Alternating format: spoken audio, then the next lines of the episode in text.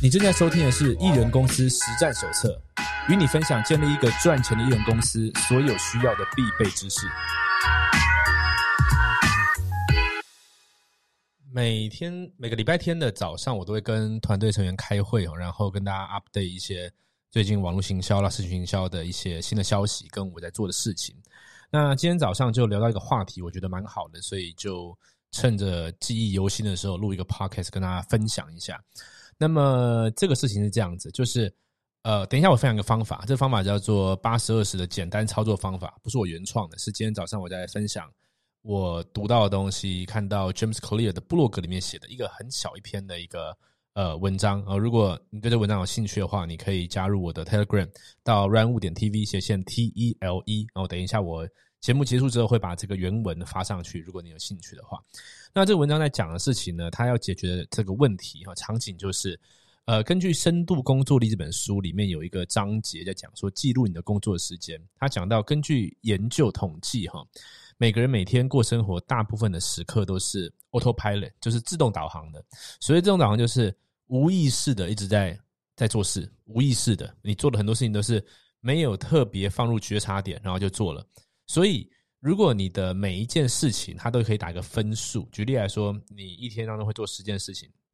那么呃，每一件事情它可以给你带来的产值，估计我们用金钱来讲，可能有些有些任务是每小时赚三百块，有些任务是每小时可以赚两千七，有些任务甚至每小时可以赚三万块。OK，你会随机的去。做一些东西，那通常不会做太多有生产力的事。那如果不是就金钱的话，就是有些任务是给你快乐程度八分，有些给你快乐程度五分。OK，总之呢，他说你一整天呢是无意识在做的。那如果是无意识在做，在理解上我们就可以理解，呃，你的你的分布就是把时间跟精力分布到这些事情上面的分布不会是最佳的，不会是最佳，就代表一件事情，就是我们可以用一些操作方法把它调整到。更好。那等一下讲这个八十二十的操作法就是这样子，它只要花你不到十分钟，你就可以马上找到你的生产力弱点，并且去加倍你的结果。所以加倍你的结果就是说，假设你现在一个月可以赚五万块好了，那么理论上你操作完之后可以赚十万，就不胡乱的。如果是你现在呃一个月累积下来的快乐分数是八十六分好了，那么操作下来之后可以变成一百七十二分，就是这样的一个逻辑。好，那么步骤是什么？很简单，五个步骤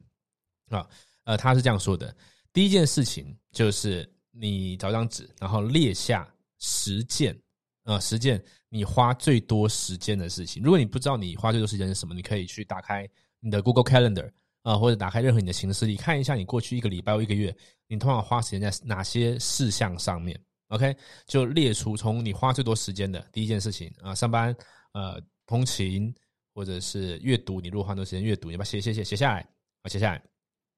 那么写下来之后呢？嗯，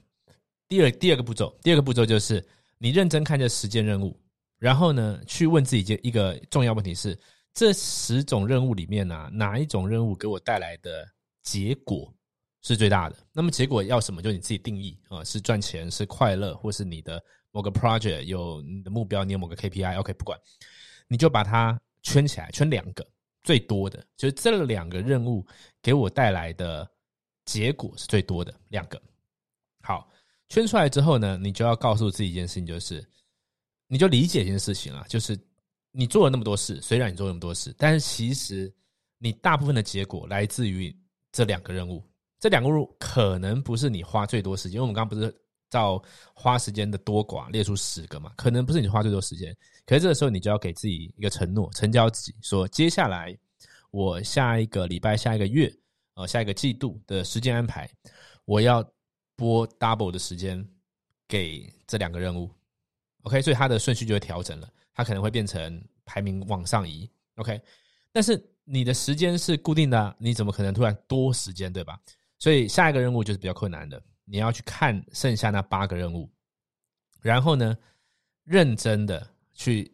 理解并且做个决定，就是理解这八个任务并没有给我带来我要的结果，但是我花了很多时间精神上去，所以导致我那重要两个被排挤掉，所以我所以我现在，sorry，所以我现在要删除，或者是外包，或者是让它自动化，OK，删除或外包或自动化。那么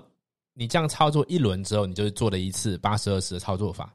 那么你就继续过这生活，然后到下一个时间，看你可能是一个月、三个月的时候，重新检讨的时候